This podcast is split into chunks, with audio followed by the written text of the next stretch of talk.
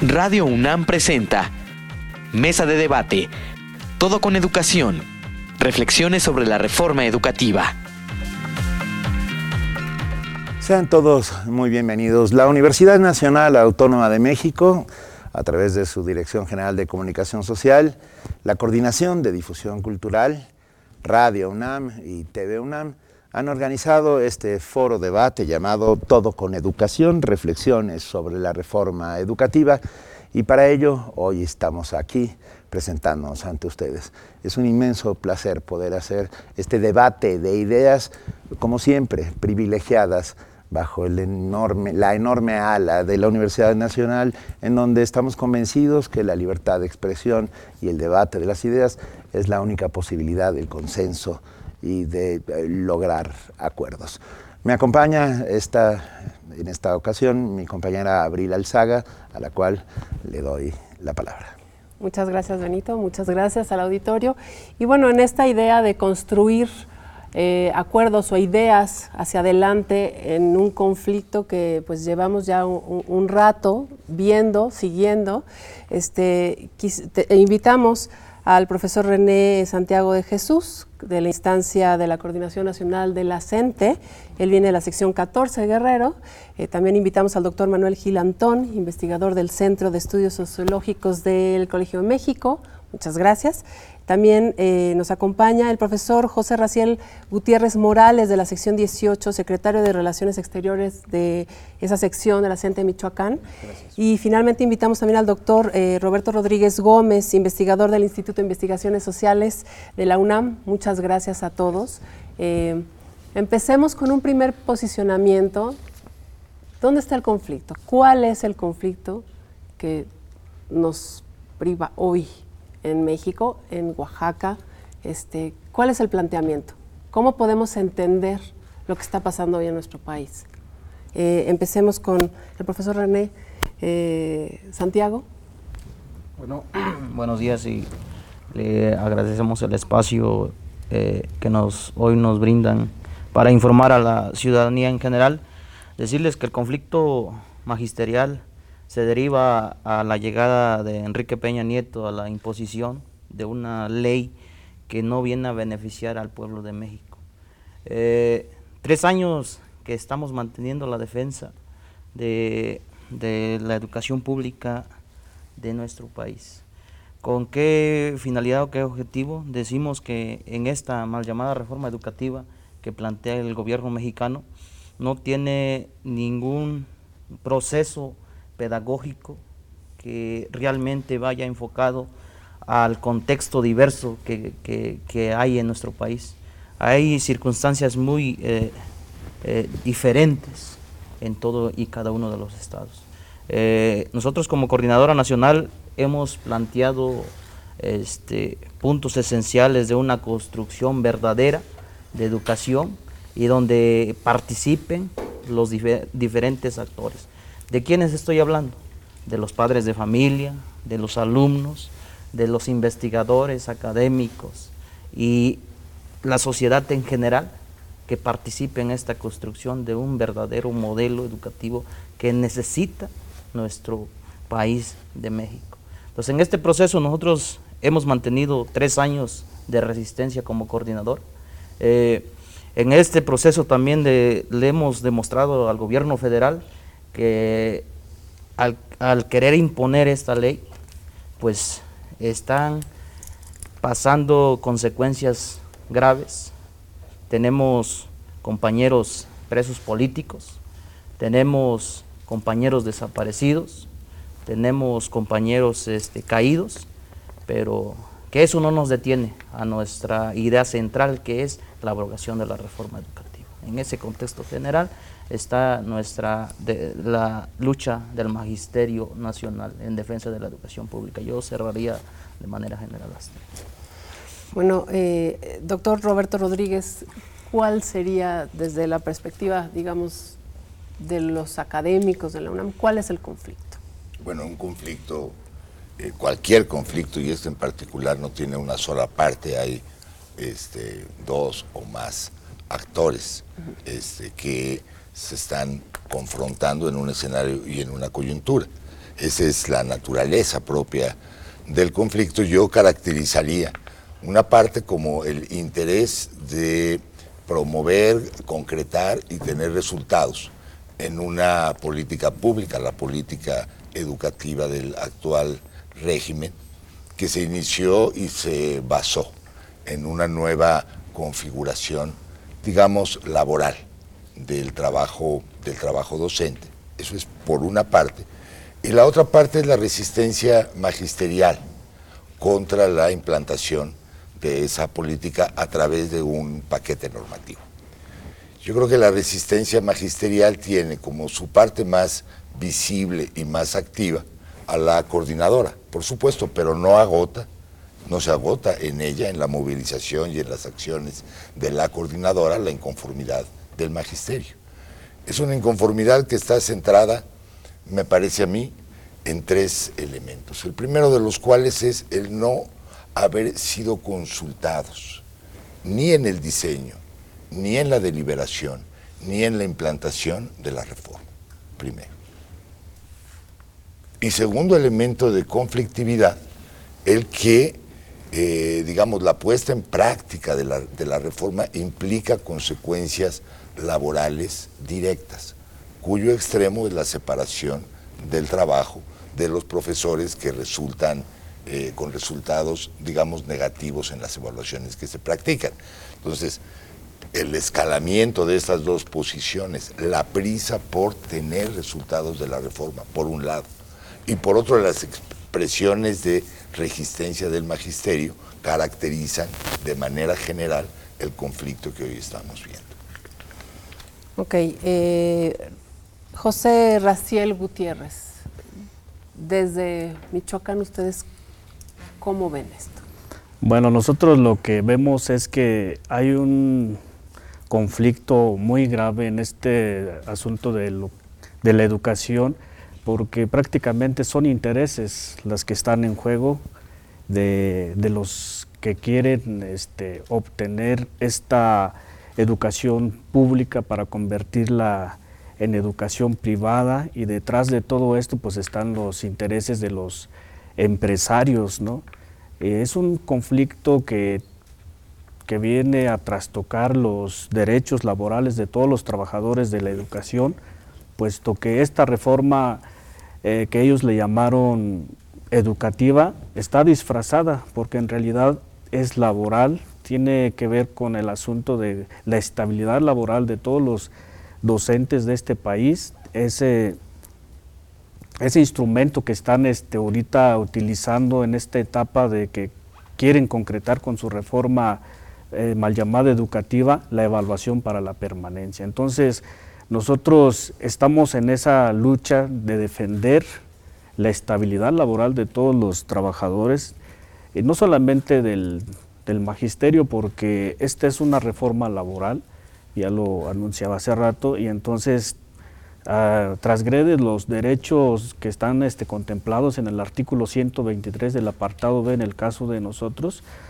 Y entonces es una situación que ha venido a generar confusiones desde los diferentes medios al servicio del Estado y que esta es una de las partes que no se da a conocer al pueblo en general. Por eso es que nosotros este, bueno, estamos en esa idea de defender la educación pública, porque también este, estamos en esa lógica de democratizar la educación de este país, así como en otras cuestiones como el asunto de que se democratice la, el país y también desde luego el Sindicato Nacional de Trabajadores de la Educación para realmente ponerlo al servicio de los trabajadores de base. Okay doctor Gilantón, este, ¿cómo, cómo, cómo, cómo ver, cómo poder desmenuzar este, esto? La reforma educativa, plantean aquí, tiene que ver con la privatización, tiene que ver con una reforma laboral, se mezclan cosas. A mí no me queda claro cómo es que una cosa lleva a la otra. El gobierno dice que para nada, que no es una privatización de la educación, que es una reforma educativa, que lo que se privilegia es este, el bienestar y, el aprendizaje de los niños. ¿Cómo es que llegamos de, una cosa a otra? ¿Dónde está el meollo? Desde mi punto de vista, eh, la falla fundamental de la reforma educativa es que surgió con base en una afrenta, con base en una acusación inmisericordia de que todos los problemas educativos y por ende todas las soluciones al problema o los procesos educativos de este país residían exclusivamente en el magisterio y que con solo un elemento que es una evaluación se arreglaba y llegaba como por arte de magia la calidad. Me parece que las sociedades y grupos tan importantes como el magisterio en la construcción de este país no pueden quedar impávidos ante la acusación de que por su culpa eh, tenemos problemas en la educación. En consecuencia, me parece que eh, yo lo hago como profesor, como mis compañeros profesores. Eh, cuando en un proceso social complejo, lleno de factores, llega alguien, y sobre todo con arrogancia, a decir que un solo factor lo explica, huyan lo más rápido posible, vayan con quien más confianza tengan y no vuelvan a verlo. Porque ningún proceso social importante es unicausal. Pero era muy fácil.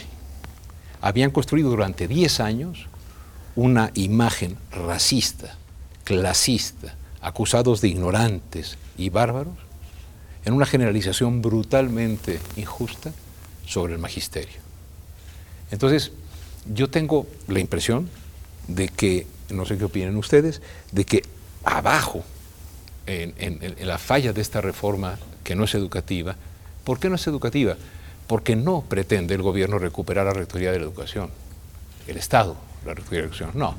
Lo que quieren es recuperar la relación corporativa con el sindicato con el cual han tenido siempre vinculaciones políticas a favor de sus intereses y nunca a favor de la educación.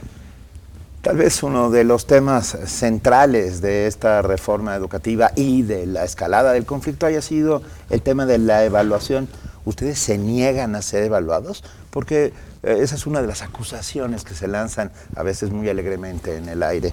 Por favor, eh, profesor José Raciel Gutiérrez. Nosotros no nos negamos a evaluarnos. Nosotros siempre nos evaluamos cotidianamente después de que tenemos una un día de trabajo con los niños, nos evaluamos cuáles han sido los avances, cuáles son las eh, debilidades que, que, de alguna manera obstaculizaron el trabajo para que el niño se desarrolle plenamente. Entonces nosotros estamos en constante evaluación, pero la evaluación que nosotros hacemos es formativa. Entonces que nos permita este, llevar a sacar del rezago educativo a nuestros alumnos y eso también nos da la posibilidad también de detectar cuáles son nuestras debilidades como trabajadores de la educación, pero dentro del marco de un contexto real. Entonces nosotros no podemos eh, implementar una evaluación estandarizada que no corresponde a nuestras necesidades, a nuestros contextos y que, bueno, choca mucho en el sentido de que, bueno, por ejemplo, en una comunidad donde no se tienen ni los servicios básicos, ¿cómo le vamos a poder aplicar una evaluación a un maestro que trabaja en condiciones muy precarias? Entonces, sí está muy complicado que eh, una empresa ajena a lo que es la educación venga a implementar una evaluación estandarizada. Entonces, no, no podemos nosotros llegar en ese tipo de, aceptaciones porque en realidad, en todo caso, la evaluación que pretende hacer el Estado o la Secretaría de Educación Pública es medir al maestro no en la lógica de sus condiciones reales, sino en la lógica de una visión empresarial. Entonces nosotros estamos trabajando con seres humanos en donde no podemos clasificarlos y etiquetarlos, y desde luego que nosotros estamos a favor de una verdadera evaluación, pero que nos lleve a, un proceso formativo de mayor este, capacitación y preparación para que podamos desempeñarnos de mejor manera y que podamos transformar la educación de este país. ¿Cuáles son los criterios de evaluación? O sea, ¿qué es lo que están evaluando? ¿Por, qué, se dice que no están evaluando? Este, según las características de, dónde están, o por qué se dice que es estandarizada. O sea, ayúdenos a comprender a los que no estamos metidos en esto, ¿Cuál es la resistencia a la evaluación que está planteando ahorita el gobierno? Roberto. Bueno, la política de evaluación del actual, del actual sexenio tiene como diferencia las evaluaciones previas, su carácter, en primer lugar, obligatorio para todo el magisterio, pero en segundo lugar, con consecuencias fuertes. Antes, eh, eh, inmediatamente antes, el sindicato había acordado, junto con la CEP, en este esquema como de cogobierno educativo que caracteriza a los sexenios en que gobernó el PAN, una fórmula que era la evaluación universal para el magisterio, la cual, por un lado, pretendía que todos participaran en ella, pero no tenía consecuencias negativas. Solo podía tener aquellas derivadas del programa de carrera magisterial, por ejemplo.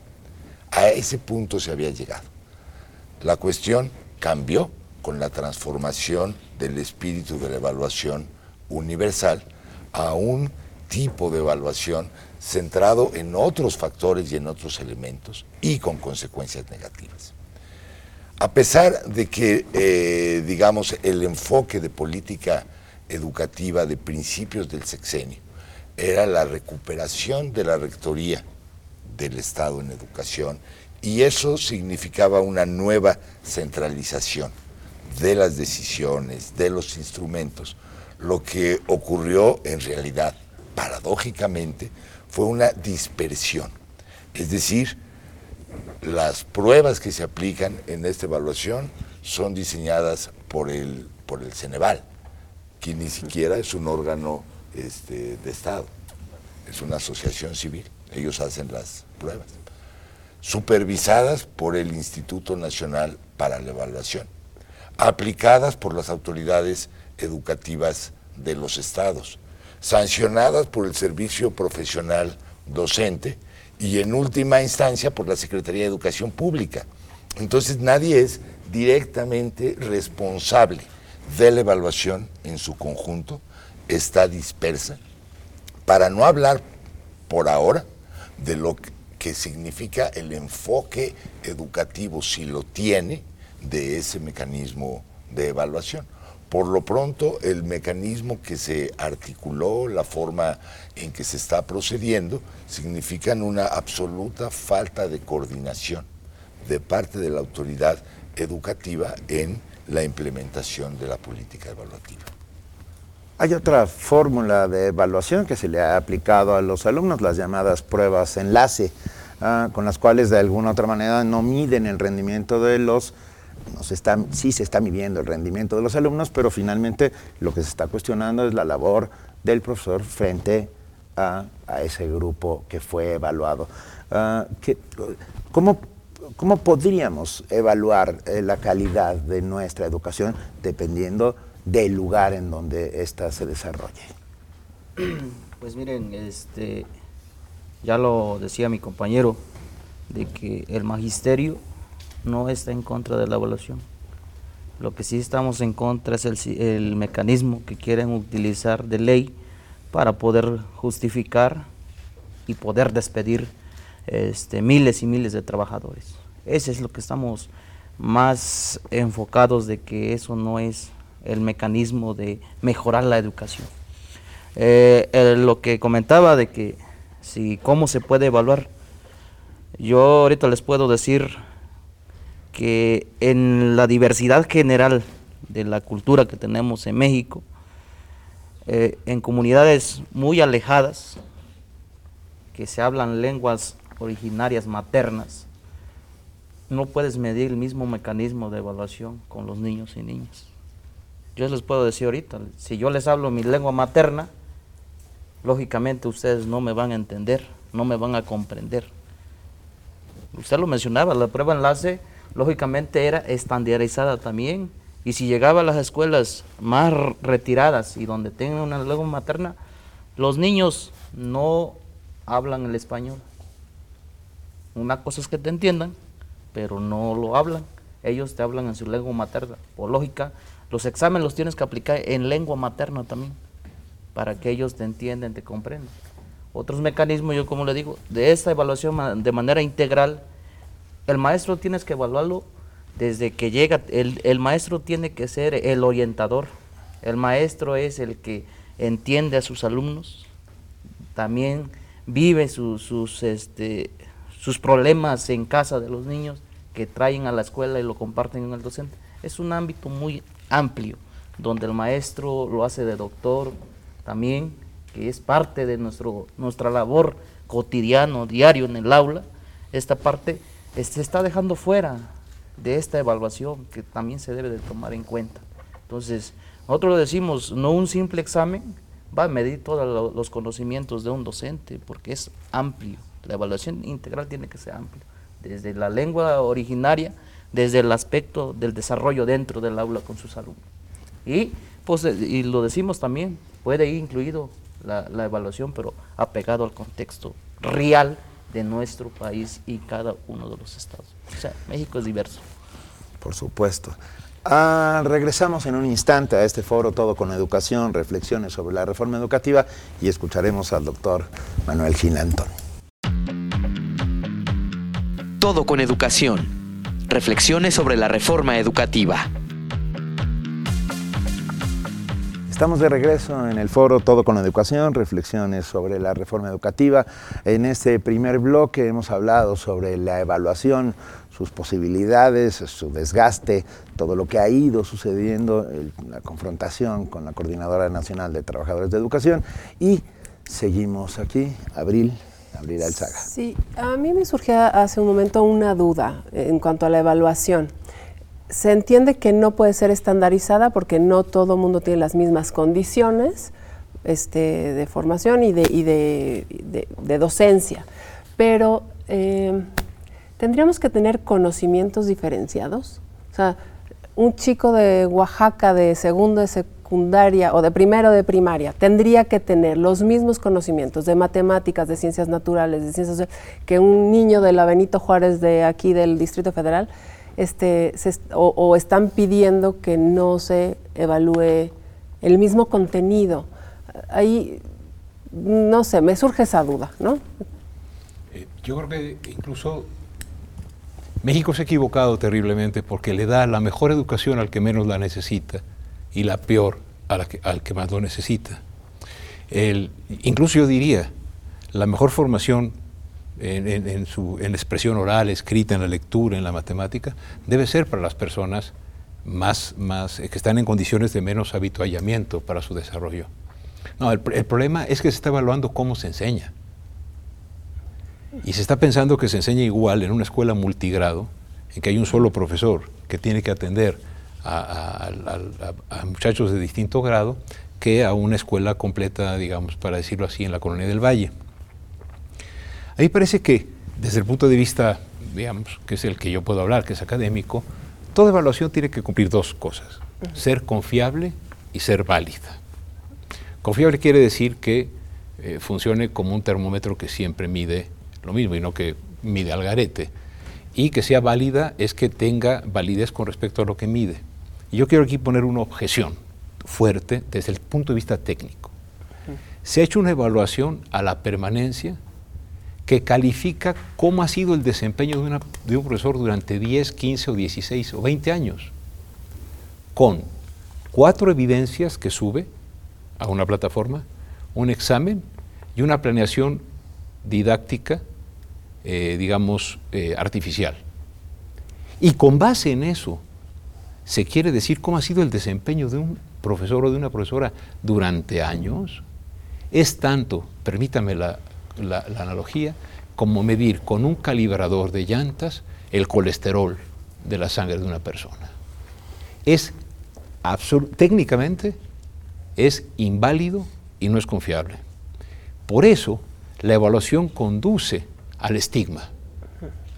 por, eso la evaluación se va a convertir en un mecanismo para conservar el empleo, pero no para transformar la actividad en el área. Y ustedes, si quieren, eh, digamos, hagamos más diálogo, pero a, mí, a, mí, a mí sí me parece fuerte el hecho de que eh, se pensara que estamos pensando en dar una evaluación, de hacer una evaluación más suavecita por, no, pobrecitos. No, la educación tiene que ser de gran calidad para todos los mexicanos y por eso se tiene que tomar en cuenta el contexto, no para hacer una evaluación más baratita. Pero entonces, a ver, doctor, todos, ¿cómo, cómo evaluamos a la educación? A ver, rapidísimo, yo digo, en el contexto del aula, no se puede hacer desde la Ciudad de México y, y es decir, habría que confiar muchísimo más en la estructura de pares, eh, todos los profesores saben quiénes son los buenos profesores en su barrio, en su, en su, zona. ¿Por qué no hacer espacios colegiados, espacios de pares, como se hace en la educación superior? Ya hicieron la evaluación, este, por lo menos en sus primeras etapas, y nadie ha aprendido nada de ella. No sabemos, los ciudadanos, quienes nos dedicamos a eso, qué significa que el 15% sean insatisfactorios, que el 30% esté en el nivel 1 y otros en el 2 y otros en el 3. ¿Qué significa para la educación de México? No lo sabemos. ¿Qué significa para el profesor el, haber obtenido ese resultado? ¿A qué tipo de medidas realmente educativas conduce la evaluación? La evaluación no puede ser un fin en sí mismo pero ¿cómo fue diseñada la evaluación? aquí la pregunta que surge de pronto es ¿cómo fue diseñada la evaluación? ¿Quién la diseñó?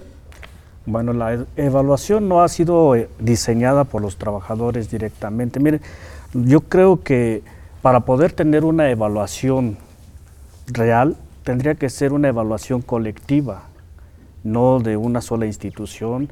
Y, por ejemplo, nosotros estamos siendo evaluados diariamente desde los alumnos, los padres de familia y el colectivo en caso de las escuelas que son de organización completa. Esa es la evaluación real.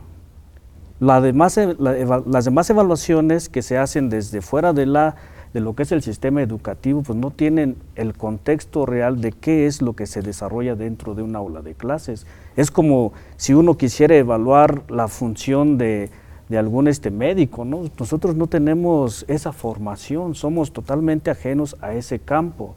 Entonces, ¿quiénes deben de construir un instrumento de evaluación y que sirva para mejorar y superar las debilidades que se pudieran tener?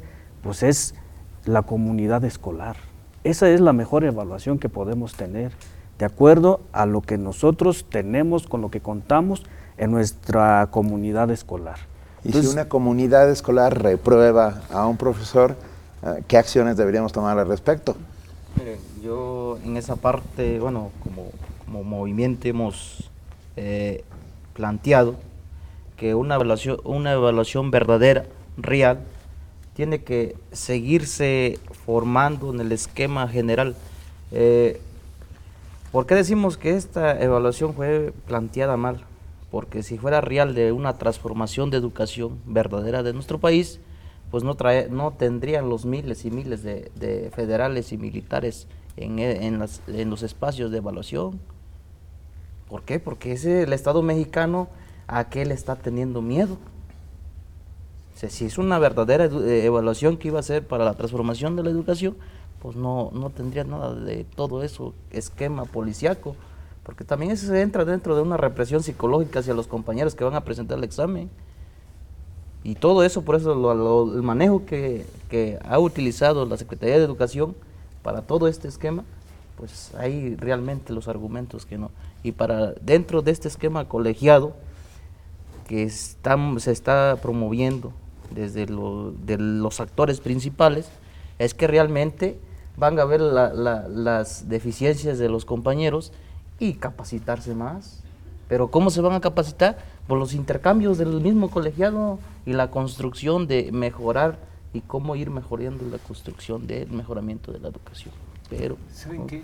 Yo quisiera decir, a ver, a mí me parece que el movimiento magisterial podría decir lo siguiente, reforma sí, pero no así. Evaluación sí, y más exigente, pero no esta. Una evaluación que rete, yo soy profesor, y les digo con toda franqueza, tengo muchas cosas que mejorar. A pesar que digan que chango viejo no aprende truco, este maroma nueva, yo estoy dispuesto a mejorar. Pero si me dicen que o saco buena calificación en la evaluación o me corren, me preparo para la evaluación y no cambio nada en mi vida cotidiana. El problema de la evaluación es que se está convirtiendo en un requisito laboral y no en un incremento de la capacidad de generar ambientes de aprendizaje. Y yo sí creo que debemos aceptar que es necesaria la evaluación, tenemos que aceptar que tenemos mucho que, mejorar, pero que desde, desde la planeación de la evaluación en el aula por personas que nunca han estado en un aula, es, es, es, es incorrecto. A nosotros nos la, aplicaron antes, la evaluación de los profesores universitarios. Desde hace 20 años venimos con esas prácticas para los programas de estímulos, para el Sistema Nacional de Investigadores y otras. Pero a diferencia de la evaluación del magisterio actual, primero siempre ha sido voluntaria, siempre. No tiene consecuencias del tipo repruebas si te corro, nunca. Laborales. Y lo más importante, siempre ha sido evaluada por pares académicos, siempre, bien o mal. Nosotros nos quejamos muchísimo de cómo proceden esas evaluaciones, pero tienen esos principios. Acá tiene consecuencias posiblemente negativas, no procede la evaluación por pares, sino por evaluadores misteriosamente capacitados, ¿no? Y en última instancia, no es voluntario. No es algo optativo para el profesor ser evaluado, ni mucho menos, es obligatorio. Hoy, hoy la reforma educativa es ley, está dentro de nuestra constitución. ¿Cómo, cómo transformamos eso? ¿Cómo lo cambiamos? ¿Se puede? ¿O qué, ¿O qué se puede hacer? Hay leyes secundarias que pueden permitir, por favor, ilumínenos porque ahí es donde yo creo que está uno de los puntos más oscuros eh, de esta historia. Sí, así es. Ahorita estamos frente a una ley, ¿no? Pero bueno, yo creo que la constitución se puede ir este, reformando, pero en función de las necesidades del pueblo. Pero en este caso, miren, yo creo que hay una gran contradicción porque, bueno, la constitución misma establece que ninguna ley puede ser retrógrada, pues regresiva, ¿no? Entonces, retroactiva. retroactiva también. Entonces, en este caso es todo lo que está sucediendo. Entonces, hay una gran contradicción en este tipo de reformas y bueno, el hecho de que ya tenemos la educación pública en este país y que nos la quiten es un retroceso grave, ¿no? Entonces, sí necesitamos... ¿Cómo es que nos la están quitando? a, mí no me, queda claro cómo es que... Es a través de esa privatización. Eh, por ejemplo, una muestra clave de esto es el hecho de que la evaluación o el instrumento de evaluación que se está aplicando en este momento para los maestros en activo, pues son empresas privadas. Entonces, es el, ese es el, el inicio de la privatización. Ahora, en la parte de la reforma que se ha hecho, bueno, se le agrega una palabra que luego parece ser simple y que no tiene ninguna eh, lectura o ninguna este, cuestión que indique que se va a privatizar, es el asunto de servicio. Entonces, si revisamos esa palabrita, si contratamos X servicio, ¿qué sucede? la pagamos. Ahora, otra muestra más de que la educación va hacia la privatización es que ahorita ya los libros de texto se van a vender. Entonces, ¿qué nos indica esto? Pero, eh, no sé, para preparar, digamos, este debate me metí a la página justamente de la reforma educativa. Y decía, bueno, a ver, dicen que este, se va a privatizar y ahí dice claramente que esta reforma no busca la privatización de la educación y que esta reforma no pretende correr a nadie ni, ni, ni, quitar a nadie que ya tiene derechos garantizados, que ya están dentro del sistema educativo, que no se le va a correr a nadie y nadie va a perder sus derechos. Sí, pero si reprueba tres veces, perdón, la evaluación aplicada, ¿qué le queda? ¿Ser el que limpia la escuela o ser la secretaria de actas? Se supone, se supone. Este, es una mala ley es un mal diseño de ley, por dos razones. Primero, porque se hizo para blindar una política, y las leyes no se hacen para eso. Las políticas se hacen para garantizar, en efecto, los derechos que están contenidos en las leyes. Pero acá procedieron exactamente al revés. Es decir, un diseño legal que va a asegurar que la política se tiene que llevar a cabo en los términos de la ley, primero. Segundo, fue insuficientemente deliberada y debatida. Ni los maestros participaron en su diseño, en el de la norma, ni los especialistas, ni nadie. ¿Quiénes, ¿quiénes participaron en ese Bueno, los partidos a través del Pacto por México, en primer lugar. Ni el Congreso. Y eso es una cuestión que el análisis político pronto tendrá que hacer. Es decir, el, el pacto cupular le, fue, le indicó al Congreso cómo votar. No es, una, no es un resultado eh, legislativo, es el resultado de un pacto de las cúpulas eh, eh, que se distribuyeron las, la, las, reformas de gran calado. Y quisiera decir algo rápido sobre la privatización. Na, por privatización casi siempre entendemos que es que alguien va a comprar las escuelas. No, es la lógica de la relación de la empresa privada la que está empezando a, fun a, a funcionar dentro de la escuela. Por ejemplo, para aprobar las evaluaciones, si, si quedó uno insatisfactorio, se están vendiendo las guías para pasar el examen. Se ha dado a la escuela el dinero para que mande a los profesores a eh, empresas como el TEC de Monterrey o como otras, tiburones y tiburoncitos, que te dicen, como los verificentros, o pasas o te regreso el dinero. Es decir, se está otorgando, creo que son 1.850 millones de pesos a todas las escuelas para que vayan sus profesores y profesoras a capacitarse. ¿Qué es eso?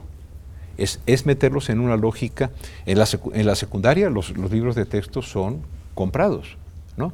Entonces, a mí me parece que quizá, Abril, la noción de privatización, si la abrimos, como se hace en, la, en, en los estudios al respecto, de, no, no, no se pretende comprar las escuelas, pero sí meterlas en la lógica del mercado, hoy cada profesor mexicano tiene un contrato personal con el Estado, porque depende de cómo resulta en la evaluación. Y eso es la precarización del trabajo que procura la iniciativa privada para poder abaratar el despido. Esa es una lógica privada. ¿Qué se puede hacer, perdona, devolverla al Congreso para que la vuelvan a, a, a revisar? Pero no en abstracto, sino a la luz de los conflictos que ha estado provocando. Con que la vuelvan a debatir, por supuesto, y que nos entreguen una mejor, una mejor ley. Con los, con los especialistas, con profesores, con las comunidades afectadas. Uh, el conflicto ha escalado a niveles uh, de, de, violencia que nadie queremos. Uh, esta conversación privilegia eso, el diálogo, el mirarnos a los ojos, el hablarnos y el contarnos qué opinamos cada uno después de mucho tiempo, por fin la Coordinadora Nacional de Trabajadores de la Educación se ha sentado a la mesa con las autoridades federales.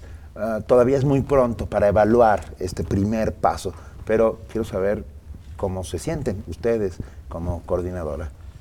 Miren, en ese procedimiento eh, que hemos llegado, eh, la mesa de trabajo se logró eh, por todo el apoyo de, las diferentes organizaciones sociales, los padres de familia y este, los alumnos que participaron en, esta, en este llamado de la Coordinadora Nacional, eh, que tendremos que seguir defendiendo la, educación pública. Entonces, el día de ayer se da el primer acercamiento con la Secretaría de Gobernación, porque es el, eh, este, quien le corresponde ver las políticas de, nuestro país y en estos conflictos humanos. Nosotros le hicimos el reclamo político directamente a Osorio Chong que si él atendiera a la demanda de, del magisterio y del pueblo en exigencia de una mesa de trabajo para exponerle los motivos y las razones del por qué nos oponemos ante esta mal llamada reforma educativa y no hizo caso, que escalaron a otros, este, a otros este, altos costos que nosotros decimos. Nos duele porque tenemos hoy en día a, este, compañeros caídos, a, ciudadanos caídos, a estudiantes caídos, por esta mal llamada reforma educativa. Entonces nosotros decimos que ha escalado un, un alto costo de la ciudadanía, pero que a eso nosotros como movimiento eh, hemos sabido y hemos sostenido hoy que el Estado mexicano debe escuchar la demanda central. que es mantener la educación pública de este país. Porque nosotros argumentos tenemos bastantes y hemos dicho, nosotros no simplemente es la protesta como en la, en la ciudadanía algunos mencionan de que nosotros somos, este, no, no queremos trabajar o todo eso, no, al contrario, nos fortalece, queremos este, el mejoramiento real y verdadera de la educación de nuestro país. Eh, como, decías, Benito, eh, hay que cortar. Vamos, eh, vamos a ir a un corte rapidísimo. Vamos a una pausa rápidamente, pero volvemos y seguimos hablando. Y, vamos a hablar de las posibilidades y, de los compromisos y a dónde tenemos que llegar. Seguimos en el foro Todo con Educación, reflexiones sobre la reforma educativa.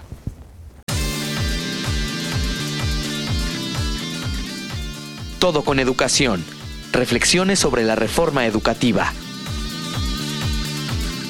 Estamos, estamos de regreso en este foro Todo con Educación, reflexiones sobre la reforma educativa y habíamos interrumpido al doctor Gil Antón que estaba justo a punto de decir algo. No, no, para nada. Está, eh, quiero decir algo. Hace poquito aprendí que infancia significa sin voz. Esta reforma ha operado sin dar voz a los que pueden llevarla a cabo en realidad en el aula. Ninguna reforma educativa conocida en el mundo que uno estudia ha prosperado considerando que el magisterio tiene que ser una cosa a cambiar y no un socio en el cambio. Entonces yo sí quisiera señalar con mucho entusiasmo que es la primera vez que en un medio público y electrónico hay profesores que hablan. Esto honra a la Universidad Nacional. ¿Por qué? Porque aquí tenemos a dos profesores que hablan. Y a mí me parece que en su voz está la posibilidad de que el magisterio recupere la voz que se le quitó por parte del gobierno. Lo que es una pena es que haya recuperado la voz después de la muerte.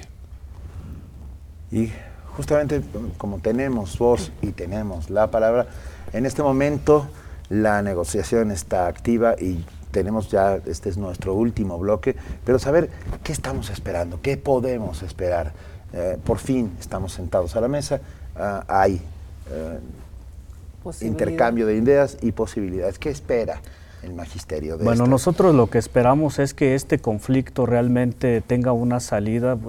Entendemos que hay dos posturas, ¿sí? La postura del que tiene que ver con la ah, ley que luego es la reforma mal llamada educativa y la otra postura que es la defensa, ¿no? Entonces, sabemos que dialécticamente, pues esto tiene que darle, se, le tiene que dar una solución desde donde tenga que darse. Por ejemplo, nosotros eh, estamos insistiendo en que sí estamos de acuerdo en una verdadera reforma educativa y en ese sentido nosotros no estamos como cruzado de brazos, tenemos desarrollos pedagógicos en los diferentes estados y que también realizamos en el 2013 una serie de foros en donde finalmente tenemos un producto que es el documento hacia la educación que necesitamos los mexicanos. Entonces, yo creo que el gobierno tiene que, que este, revisar este asunto muy este, inteligentemente porque yo creo que para que podamos tener una verdadera transformación educativa, pues tiene que ser una educación democrática donde tengamos la participación de todos los actores eh, de la educación y que podamos llegar a una verdadera transformación.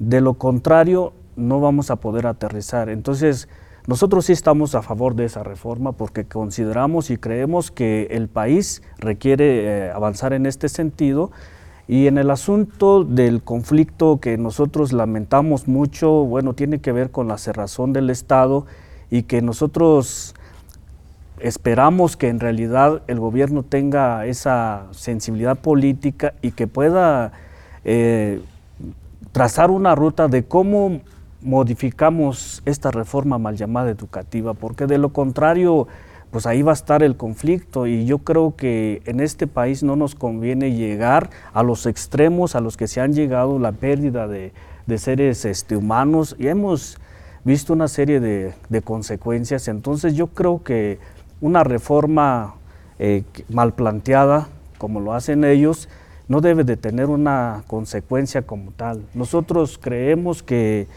que ninguna reforma vale la pena la vida de seres humanos.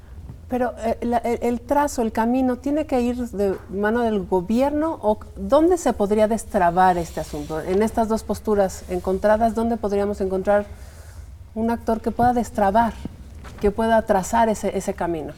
Mira, nosotros lo hemos dicho, eh, el día de ayer la mesa fue de acercamiento, de planteamientos concretos. Eh, y nosotros le dejamos claro al gobierno mexicano que tiene que darnos una propuesta o una ruta de salida de este conflicto. Porque lo decimos, el conflicto no solamente como lo ha mencionado este Nuño, que es Guerrero, Michoacán, Oaxaca, Chiapas. Hoy el conflicto ha escalado a gran escala que podemos ver el día de ayer, movilizaciones en Monterrey, en Coahuila, en Sinaloa, Sonora que también está movilizándose. O sea, este es un, un movimiento ya más amplio de todos los sectores. Entonces decimos que hoy el conflicto ha escalado a más y si el gobierno tiene ese tacto político de realmente darle la participación de los actores principales para la transformación de la educación de nuestro país. ¿Y esos quiénes son? Son los profesores, son todos los padres de familia, los alumnos y otras dependencias que también le corresponde formar parte de esta cuestión de la transformación, donde realmente se haga un modelo educativo que permita avanzar la educación de nuestro país. Entonces yo cerraría por eso. ¿Cómo podemos ayudar desde la universidad, desde la academia? Yo creo que esta, por ejemplo, la apertura de espacios de expresión y que en estos espacios de expresión participemos en un plano, digamos, horizontal. Quienes somos investigadores o profesores universitarios y quienes son eh, integrantes del magisterio en básica es, es una primera aproximación este, muy interesante. Digamos que entender en los hechos que la universidad es en efecto un espacio para la libertad y para la pluralidad es muy importante ha dicho la autoridad universitaria, yo creo que tiene razón, que la universidad como institución no debiera tomar partido en una coyuntura tan compleja como esta, pero sí animar a brindar sus espacios como un foro para la discusión y creo que este programa lo está logrando de manera más que adecuada. Y, y, también yo invitaría a que nosotros los universitarios comprendamos algún día que somos profesores de la escuela pública mexicana y que los profundamente, que los intelectuales más importantes de cualquier país moderno son los profesores que nos enseñan a leer, porque sobre los que nos enseñaron a leer se estamos trabajando los demás. Es decir, no es cierto que somos los SNI 19 y todos estos que andamos de, de sangroncitos por ahí. No, no. Son esas personas que en las comunidades enseñan a leer y escribir. Y en ese sentido, a mí me parece que hay una responsabilidad del legislativo. El facultado para establecer las leyes es el Congreso de la Unión. El Congreso de la Unión aprobó estas leyes. Que haya una fracción en el Congreso que diga, ¿saben qué?